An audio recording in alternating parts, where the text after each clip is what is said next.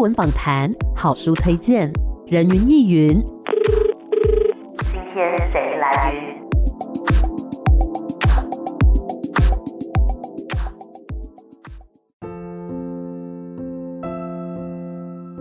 人云亦云，今天我来云。是今天呢，人云亦云在空中要来跟大家聊到一本小说作品。那这位作者呢，其实哎，我之前就有访问过他哦。不过之前访问的作品是散文，那这一次讲的是小说。刚刚呢就有跟他聊到说，我觉得这两本的风格啊蛮不一样的，当然里面所描写的主题呢也是非常不同。这次呢要跟大家来介绍由九歌出版社所出版的《山境》，欢迎作者张志新老师。老师你好，艾米你好。好，大家好。是这一次呢，这本书叫《山镜》。其实我拿到书的时候呢，就觉得说，哎、欸，蛮有趣的。它上面有山的图案，然后字呢，它是有那个亮亮的设计，是就像镜面一样反射的感觉嘛？嗯，对，嗯、因为它配合这个书名《山镜》啊，所以这一次呢，显而易见就是在讲关于山的故事，对不对？对。好，那先请老师呢来说一下《山境》这个故事的。内容大概是怎么样的呢？嗯，其实它这个内容蛮复杂的，因为 然后其实它要谈起来是要从它的第一部曲开始，因为它其实是嗯我的一个刻图三部曲的第三部曲。嗯，那我自己的第一本散文集叫《我家是联合国》，是。然后我在写完《我家是联合国》的时候，我就觉得家族之中其实有很多故事，它值得再深入的去挖掘，嗯，或者是。去反映整个背后的社会脉络跟历史，对，所以呢，我就写了第一部曲之，之是写我阿公他在越战的时候到越南工作的那一段经验，跟家族之间的关系，这样。是。然后呢，写完阿公的故事之后，接下来的第二部曲是海市。对，海市其实是写我母亲她在跟我爸爸离婚之后，她到台北，嗯，然后到西门町打拼这样子，就一个客家女性，从一个传统的客家庄，那因为离婚的关系，她没有办法在这个客家庄里面待下去，所以她就到了台北去谋求一个自己的生存之地。嗯、那到了这个山境，其实它是以我父亲为原型，就是在我的小时候。我爸爸妈妈他们分开的时候，我爸爸其实有一段时间是很封闭的，嗯，就是他把自己锁在家里。后来我阿婆为了鼓励他走出门，就让他去爬山。啊，他从他年轻的时候他就很喜欢爬山，然后后来呢，他就登山，登山之后他更加爱上了山。然后在我有记忆开始，大概六岁左右，他就到山上工作。嗯，那我写山境最一开始的一个想法，其实就是，嗯，我看着我爸爸在山上工作的那个过程，我就发发现其实。这座山。它其实除了自然之外，它其实反映了人的欲望，就像一面镜子一样反映人的欲望。从我爸爸最开始去工作的时候是度假村，那时候当时很流行，八零年代的时候很流行度假村，整个竹东的山区就有很多很多的度假村。然后我小时候就跟着爸爸，每个礼拜都会去度假村玩，这样，然后就在里面观察到了很多汉人跟原住民之间相处的关系。嗯，然后后来度假村接下来呢就是民宿，对，我爸爸也在山上开了一间民宿，是对，然后后来现在的话是露营，大家很喜欢去山上露营，所以这个山它其实反映了人上山的一个欲望，然后但是这背后其实它有很多很多的小人物的故事在里头，所以我就希望透过这一本书。把客家人跟泰雅族、跟塞夏族，还有其他族群之间的关系，在这本书当中说出来，这样子。是刚刚讲到呢，其实山它除了说大自然的环境之外，它还像镜子一样，反映了人们的一些欲望啊，或者是说，可能每一个人都有自己的行动，那行动背后呢，都有一些动机，或者说想要得到的东西，一些事物这样子。对。那刚刚老师在描述说你爸爸的这些故事。跟经历，我就觉得，哎、欸，那就是跟着我们里面的这个算主角吗？亚父，嗯嗯、就是他的经历是非常非常相似的嘛。对，我其实就是以爸爸为原型，然后，但是我其实做了很大的一个虚构，所以其实他也不能说等同我的父亲，嗯、只是说这个角色塑对对对，等于是塑造这个角色一个很大的一个衣柜吧。就是我爸爸带我看见的那座山，嗯、其实也有去做一些访谈，对，跟田野这样子，然后慢慢收集资料，嗯、结合我童年的这样的经验，再写成这本书。那老师要不要介绍一下书中的亚父这个角色？他是一个什么样的人？那您是怎么样评价他的呢？哦，我觉得。里面的每一个角色都很复杂，嗯，那但，我觉得人本来就是一个很复杂的动物，对，像亚父自己也是，亚父他是出生在客家庄，然后又是一个长孙，所以他其实被赋予很高的期望，嗯，就是望子成龙的那种心态，对，尤其是我觉得，因为我本身是客家人，我特别能够体会客家族群对于男生，尤其是长子长孙的一种期望，嗯，那他从小就是背负着这样的期望长大。他不止背负着期望，他也享受着家里给他的所有的优待。嗯，对，他是父亲最疼爱的长子，阿公阿婆最爱的长孙，这样子。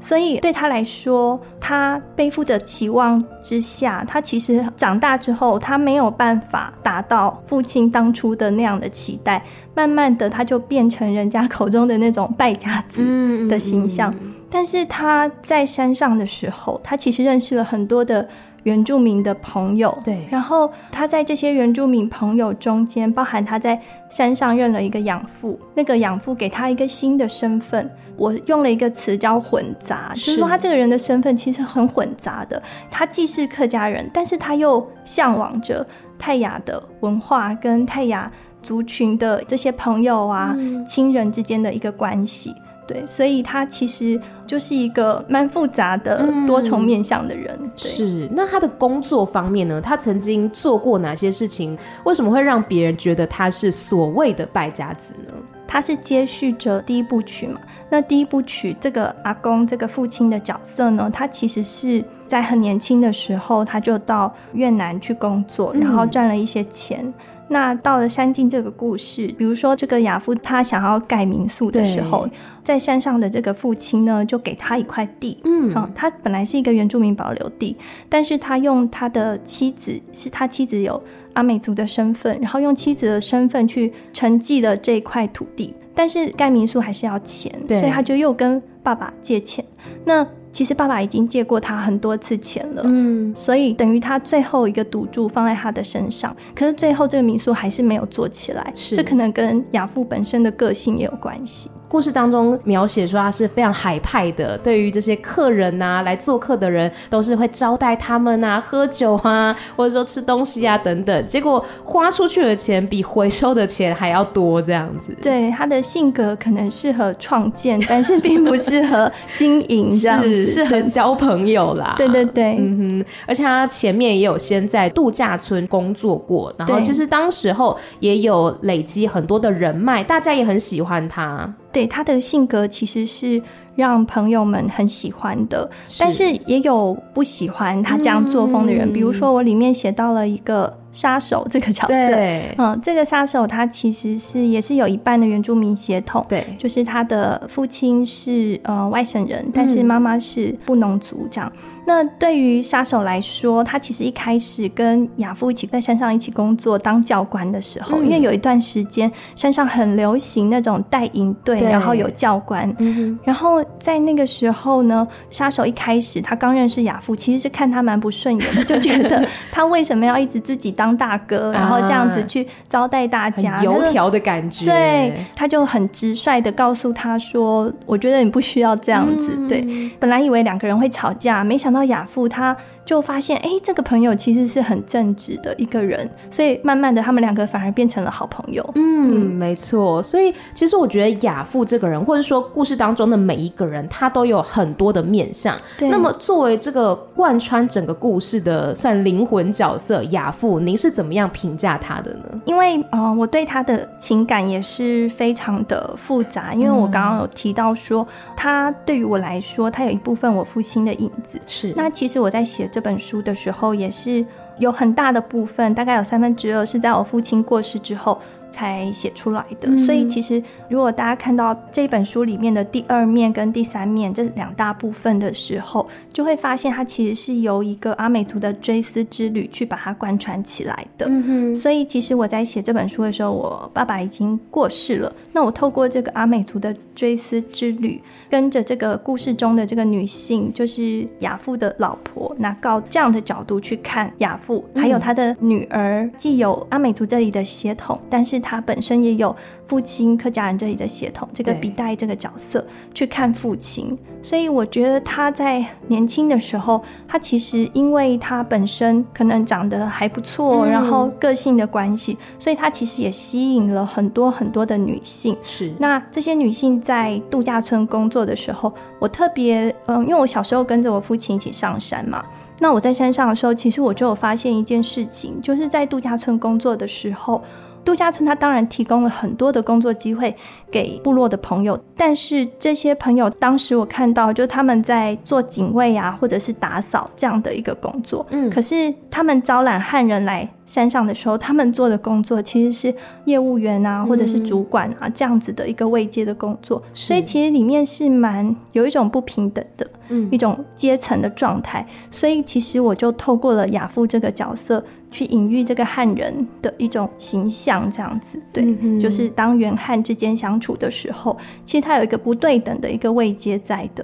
对，所以我希望能够透过这本书去传达出来这样的事情。但是，因为我刚刚提到，就是这个角色，他其实又是很复杂的部分，就是他跟他的妻女之间相处的那样的一个。很复杂的关系，就是性别上的，或者是认同之间的。对，嗯，因为我觉得，其实在这个故事当中的亚父呢，他并不是一个我们所谓，比如说电视剧当中那种完全正派、完全光明面的角色。没错，他其实会有一些人性的阴暗面。但是你要说他是坏人吗？其实不见得，那就是一个人性很自然的，比如说贪念，比如说欲望。对对，那甚至是说他在人跟人之间的那种情。情感，他既想要保全这段友谊好了，甚至是可能是亲情，但是他又想要得到自己想要的东西，我觉得是非常正常、非常自然的事情。嗯，对，只是说在当它牵扯到比如说阶层或者是说资源的时候，那可能讨论到的议题就会更大了。对对对，嗯，所以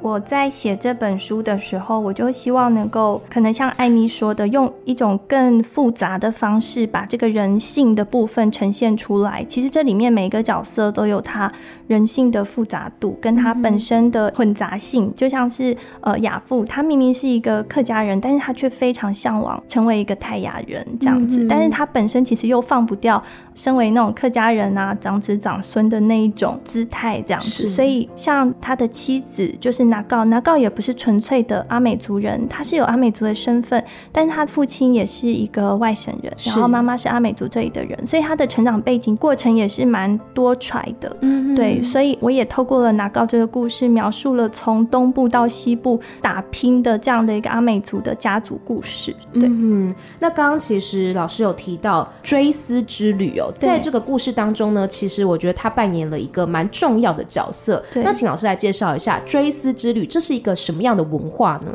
我会写到这个追思之旅，就是因为在我父亲过世之后，这个拿告其实他的原型是我父亲的第三位妻子。哦，对对对。然后当时我是称他阿姨，嗯，然后我的阿姨就跟我说，他们阿美族有一个追思之旅的传统。然后要走一遍这个过世的亲人他曾经走过的路，嗯，所以我阿姨就带着她的女儿比代，然后他们就走了一趟亚父他曾经走过的路。是，那我觉得这个历程其实是非常的有趣的。嗯，然后因为他走过的每一个地方，其实就反映了这个人跟这个土地它连接的一个关系，还有他本身是怎么样跟这些人相处的。然后我就希望能够透过这个追思之旅。一方面可以把拿告跟笔袋的角色呈现出来，一方面也可以带出每个地方不同的人物的历史。嗯哼，因为追思之旅呢，在这本书当中，它不只是真的一段旅程，还代表了他跟这个地方的人生，跟这个地方的风景，然后还有他曾经在这边所做过的事情，那些回忆等等。所以我觉得。其实这是一个蛮令我敬佩的一个文化，嗯、对，因为我自己的经验的话，假设说有亲人或者说很亲近的人他离开了，我们可能都会有一段时间会沉浸在悲伤当中。但是我觉得这样子文化，它可以让我们去看见这个人他生前他看到的世界是怎么样，他交往的人是怎么样的。我觉得是很美好的一个文化，所以我在描写这个故事的时候，拿告其实他也是在这个追思之旅慢慢把自己找回来，嗯、就是呃，对于丈夫突然离去的一种不理解跟悲伤，然后慢慢的、慢慢的找回自己的独立性，然后跟思索自己童年啊，自己的父亲、自己的母亲，跟自己跟嗯、呃、他原来的部落之间的关系，这样子。是，对。他也是慢慢的在疗愈自己。对，嗯哼，因为像书中有描写到，以前他可能都是坐在副驾驶座，很悠哉，然后可以睡觉什么的，嗯、但现在呢，他要坐在驾驶座，载着他的女儿比袋，然后好像就算扛起了那个责任，或者是说慢慢的接受这件事情，接受自己很爱的丈夫已经不在这个世界上了。但是我觉得那个过程当中是慢慢接受，然后同时也慢慢的让自己一步一步坚强起来吧。对，嗯，嗯，我们先稍微休息一下，待会再继续回到人云亦云。欢迎回来，人云亦云。今天呢，在空中来跟大家分享一本小说，就是九歌出版社所出版的《山境》。欢迎作者张志新老师，老师你好，艾米好，大家好。是我们今天呢，在空中跟大家聊到《山境》这个故事哦。刚刚说到，其实它不只是发生在山里面，对，对，它有很多的场景，包括说呢，也讨论到不同的族群啊等等，甚至是他们的一些成长经验，族群之间的。融合还有历史，讨论了非常多议题的一本小说。那么老师在写这本书的时候，有做什么样子的功课或研究吗？除了说你自己的一些家族的历史之外。嗯，有，因为它里面牵扯到的族群其实蛮广的。对，因为我本来一开始想要写这本书的时候，我其实是主要是放在竹东这个山，因为竹东这个山是我最熟悉的，就从小就跟着父亲一直到这个山上。对、嗯，所以里面有我认识的朋友，这样，嗯，像我小时候有一个朋友是塞夏族人，嗯、对，然后嗯，我们有保持联系，嗯、所以我在写这本书的时候，其实常常都，因为他现在住嘉义，嗯，嫁到嘉义，那我就常常在脸书，我们就用。用私讯的方式，有时候是用电话，啊、因为有时候会遇到一些，比如说赛夏族的问题，我就会请教他，嗯、我就会发现这个山其实是蛮有趣的，因为在我小时候看到，就是这山呢，它的分布是这样的，在比较刚进山的时候，其实是客家人，有客家人的那种聚落，对、嗯，然后跟那种红砖屋，嗯、然后再往上呢是泰雅族的人为多，然后再更高一点点的呢就是赛夏族，哦，对，所以嗯、呃，像我的朋友，他其实不会讲赛夏语了，嗯，但是他会讲泰雅语，欸、他从小就是跟朋友是用泰雅族的话沟通这样子。嗯、他的阿婆，他也是叫阿婆，阿婆是、嗯、呃客家话，对，嗯、所以我就觉得很有趣。像他的阿婆，他阿婆还会讲塞夏语，但是好有趣哦。对，然后他阿婆他讲塞夏语啊、泰雅语还有客语都会说，还会讲日语，因为他是日本时代走过来的。嗯、对，那我也认识他的阿婆，这样，所以我就觉得在他身上，我觉得就反映了。就是很多族群的融合，就一起生存的那样的依存的关系，嗯、但是曾经在历史上也有许多的冲突的关系，所以我在这本书里面有提到，就是关于竹东这座山过去的历史。然后，因为我在写这本书的时候，我刚好提到就是我父亲过世这件事情，嗯、然后我的阿姨她就走了一趟追思之旅的路线。嗯、那我觉得很有趣的，就是她会在脸书上不停的打卡，是就到了哪里她就会打卡。然后我就觉得，我想要让这个故事延展到她所经过的这些地方。然后我就停留到了六龟这个地方。六龟这个地方其实就是杀手的出生地，就刚刚提到这个杀手这个角色。对。然后我记得那个时候我在写作这本书的时候，其实是疫情的期间，嗯，所以我就很多的时间其实是看很多的资料，然后一些文学家的作品，是，然后也有历史的书籍，嗯，像是瓦利斯诺干老师的书，然后我就慢慢建构起一些基本的历史的概念，但是再透过访访谈，像我跑到六龟那里去访问杀手，哦、这杀手这个原型，原型。对，他有一个原型的角色，哦、其实他的绰号真的叫杀手，对，因为我那时候其实有想要把这个绰号改掉。嗯，对，我后来有把他的汉名改掉，但是对于这一个杀手这个绰号，我真的想不到比他这个本人更好的一个称号了。对，啊、对，他是一个很特别的一个人物。我记得我那时候访问他，我们是选在岐山，因为我小时候就常常看到爸爸跟杀手叔叔一起喝酒啊、聊天啊。嗯、然后，因为我那时候我父亲已经过世了，我就记得那时候我跟他约在一个高雄的一个书店叫山猪窝。我问他说：“我们约在哪里好？”他说：“我们可以约在岐山。”然后我就说：“我有朋友在那里开书店。”嗯，对。然后我们就约在那里，然后杀手叔叔就来了。我就记得我们访问的地方在二楼，然后他就这样走上来，然后我就闻到他身上的香水味，嗯、跟我爸爸是一样的。哦、然后我就在他的打扮啊，然后他的穿着，他的整个人说话的样子，就看到了很多我父亲的影子。那个情感是很浓烈的。嗯。然后我在听杀手在讲他的故事的时候，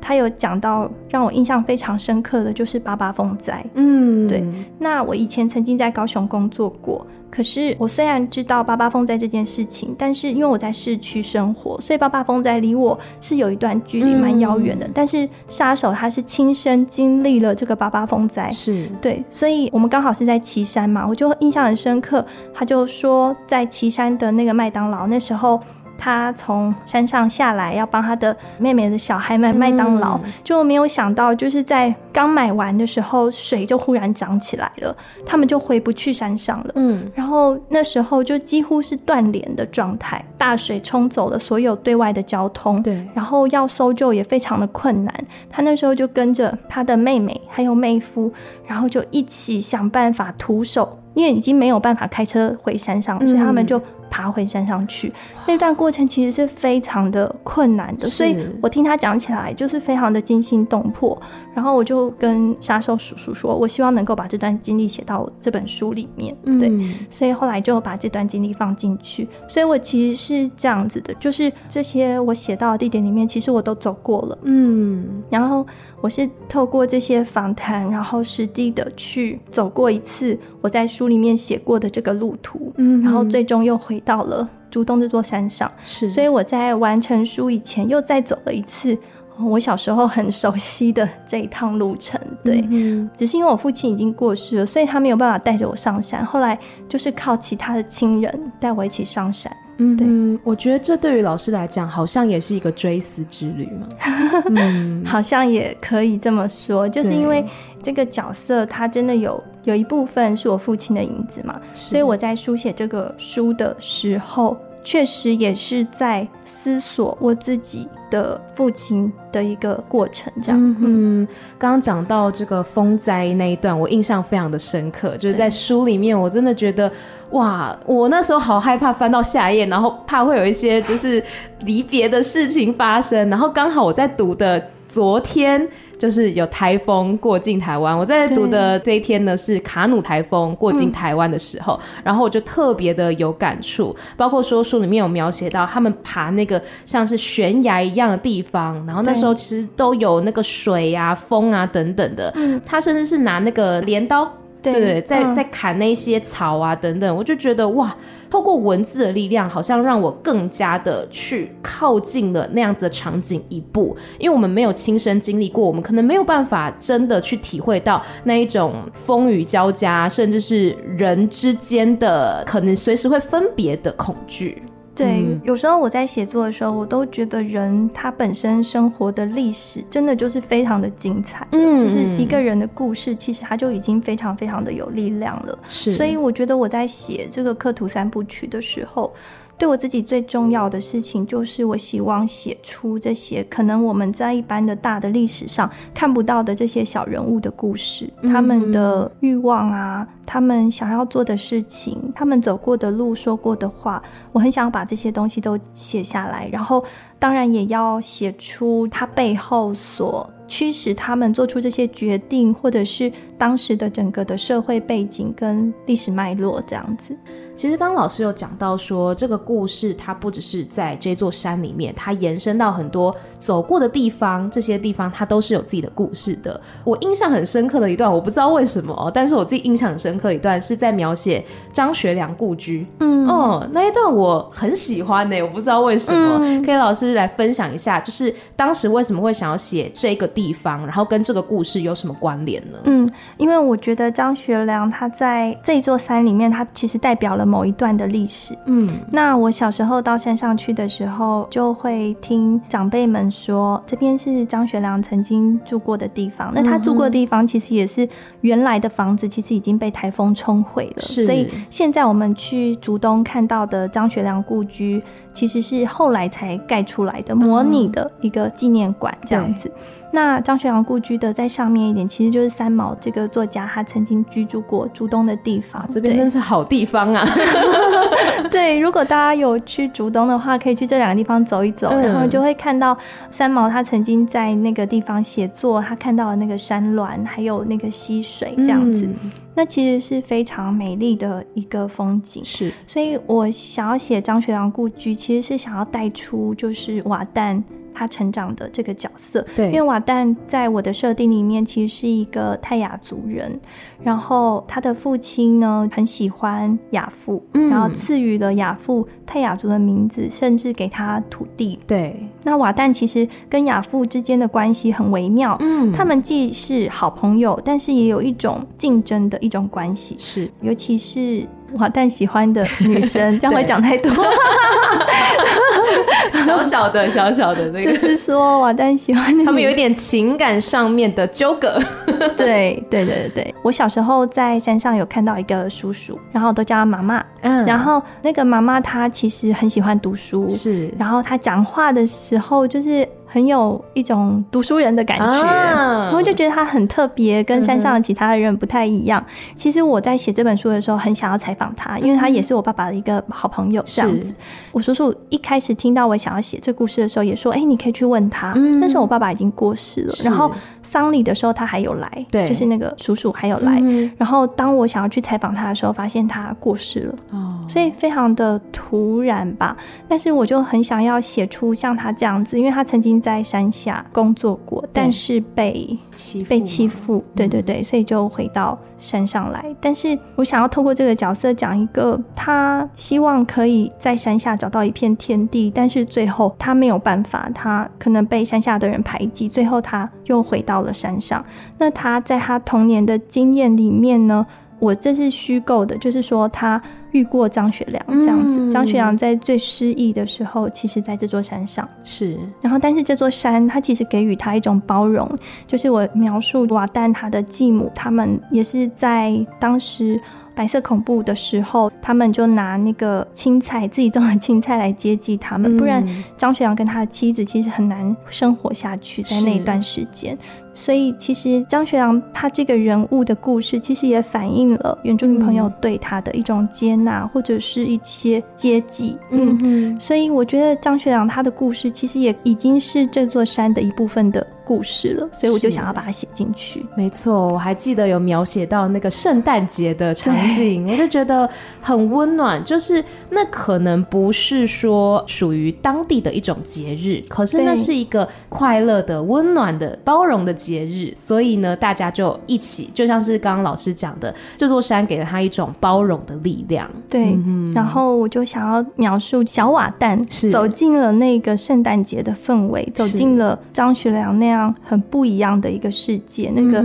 长在这个山上，但是却是一个日式宿舍的一种房子，然后一个跟他生存的环境是很不一样的一种文化背景的人物。嗯，其实呢，我们讲到说，在这个故事当中，我们刚刚已经听到了好多个族群：阿美族、泰雅族、赛夏族，然后呢，还有外省族群、客家等等的。就是这本书当中呢，讲到了很多的界限，不管是土地的界限，或者是说族群的界限，还有甚至血统的界限，但是又同时讲到了很多的越界或是跨界以及融合。所以我想要问老师，这样子设计的一个构想是什么？或或者说你想要表达的是什么呢？因为我觉得有很多人物，他的认同其实是很复杂的，嗯，所以嗯、呃，我想要传达的就是这样子一种很混杂的人物，他们的一些想法，对，跟他们可能会遇到的事情，嗯，所以当你阅读这本书，你会发现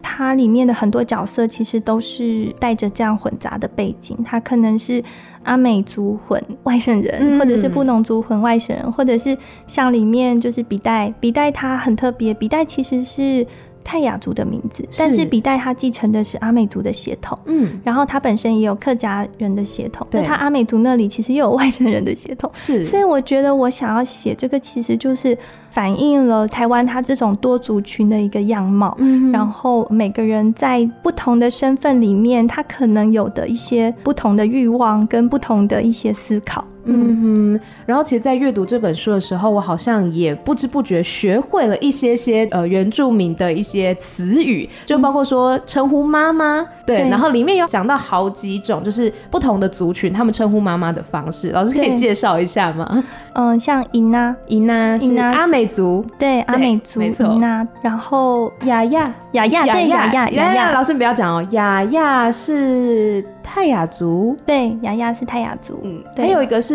欧亚。欧亚，欧亚是赛夏族，对，yeah! 我有认真读，我很认真读，对，然后里面也有讲到就是呃爸爸。对爸爸的一些念法，但这个我就没有记得。嗯，对 对，但我觉得蛮有趣的，就是在阅读的时候，因为里面有提到很多不同的族群，所以包括说他们怎么样称呼自己的爸爸妈妈，然后甚至是叔叔等等的，对，对都有很多方式。对，因为我里面写到了一些他们的语言，嗯，所以我那时候也是有时候会找族语的字典，啊，然后有时候我觉得有一些词它的用法比较复杂，嗯，我就会又去问朋友或者。是像问阿姨、啊，关于阿美族的那个语言的部分。嗯、但是其实我阿姨她很早就从东部，小时候就从东部移到西部来，所以她阿美族语其实没有那么好，嗯、所以她就会又去问她的哥哥。对，我觉得写这本书对我来说是一个很特别的一个旅程，因为其实真的是向很多人学习的一个过程。所以我在我的后记的部分就是有写到了感谢名单吧。嗯、对对对，因为其实能够写完这本书，能够完成它，其实真的是麻烦了很多。多人，像我那时候想要把我的朋友的名字写进来的时候，他就说：“呃，其实我没有帮什么忙啊，什 么什么什么。”我说：“没有没有，他们其实对我来说的帮助都非常的大，因为我不理解，所以我很希望可以有人告诉我这样子。”嗯，刚刚讲到这个阿姨，是书中也有写到那个，就是从东部到西部，然后去盖房子的那个阿姨吗？就是呃，她是亚父的，对亚父的妻子，这个拿告这个角色的原型这样子。对，因为这个阿姨她小时候就是她爸爸是外省人，然后她在花莲是凿山洞的，后来在一个国小当工友这样子。就是这个故事里面的拿告的小时候的角色的这个故事，嗯，对。但是我阿姨她本身不是叫拿告，啊，对。但是我是把她的部分，她小时候的成长的背景放进去这个角色里面，嗯。嗯，然后拿告自己也有阿姨嘛，就书中啦，书中，对对对对对，我觉得拿告的阿姨也很可爱，非常可爱。拿告的阿姨非常可爱，因为嗯，我也是以我阿姨的阿姨，啊，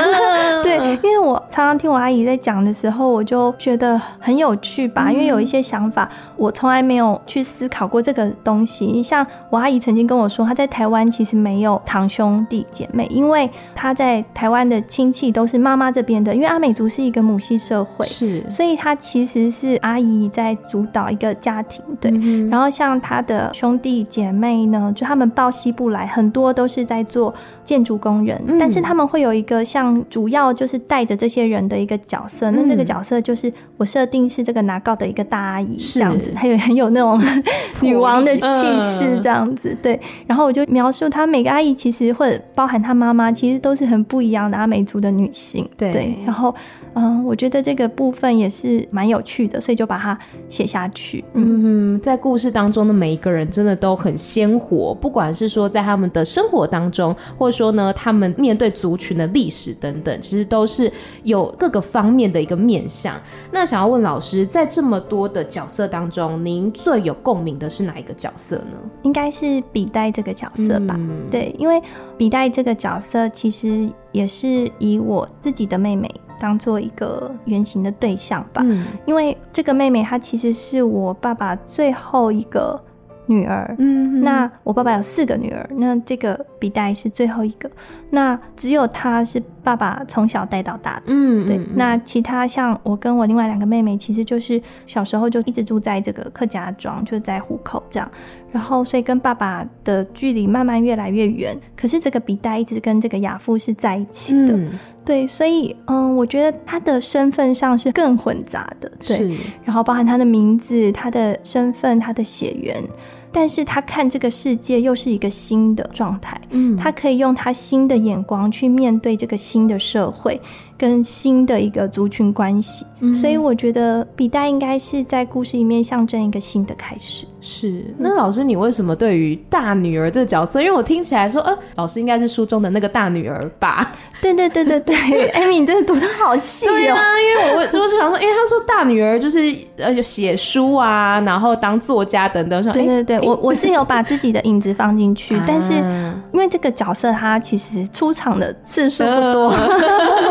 对，分量比较没有那么的重啊，对，比较是一个旁观的角色，但是他可能又象征。着笔袋跟父亲这边的亲族的一个关联性，这样子，嗯、但是它又是一个女性姐妹之间的一种情感。是，那其实书中呢描写到了好多的历史啊等等，所以我一直在想说，历史它是真的曾经真实存在的事情，可是它却有很多不同的面向。比如说，对于这个族群来讲，它可能是一个伤痛；对另外一个族群来讲，它可能是一个获益等等的。嗯，所以我想要询问老师，就是历史对于现在的我们有什么样的影响？那现在的我们又要用什么样的眼光跟态度来回望以前的历史呢？其实我在写这本书的时候，这应该算是我最初的一个初衷吧，就是我很想要把这个竹东的历史理解清楚，然后想要知道说，像塞夏族、泰雅族跟客家人之间，他们当年的关系是什么。所以，当你看到这本书的时时候，其实你就会发现，其实，在过去，在日本时代，其实那是一个很复杂的过程，因为日本人当时有一个制度叫以藩制藩，他其实就制造了族群之间的对立，透过这样的一个决策，然后让族群之间产生对立的情况，所以他们背后其实是有一些伤痕的。对，但是这些伤痕其实透过时间，它其实慢慢慢慢淡化，而且他们其实不停的融合在一起。所以我刚刚说笔袋这个角色是一个新的开始，我觉得希望可以像笔袋这个角色一样。任何人他都可以用自己的身份啊，他的一些思考，他可以去走自己的路，这样子。嗯，嗯，了解。其实真的在这个故事当中，除了说他有一点悬疑的感觉，对，因为里面有讲到一个死亡的案件，对，先不要暴雷那么多。但是我觉得它本身并不是一个那种悬疑谋杀的故事，而是让我们用一个更加温暖、宽广、多元的角度去看这座山，甚至是延伸到台湾这片土地的故事，嗯、上面有很多不同的人，你可以说是不同族群的人、不同年纪的人、不同性别的人，但是重点就是我们一样都是人，人跟人之间会有界限，但同时也有可能会融合、会互动等等的。嗯，对，所以我觉得这是一个讨论了非常多议题的故事，真的非常推荐大家可以来阅读。那最后，老师还有没有什么话想要对所有的听众朋友说的呢？希望大家在读这本书的时候，可以感受到这个在台湾现在多族群的一个样态。嗯，然后当然，如果大家有空的话，也可以到这个书里面提到的景点走一走 啊。没错，没错。然后呢，老师之前的课图三部曲当中的知还有海事，也希望大家也可以支持一下了。嗯，谢谢。那我们今天非常感谢张志新老师带来这一本《山境》，谢谢老师，谢谢艾米谢谢，拜拜，拜拜。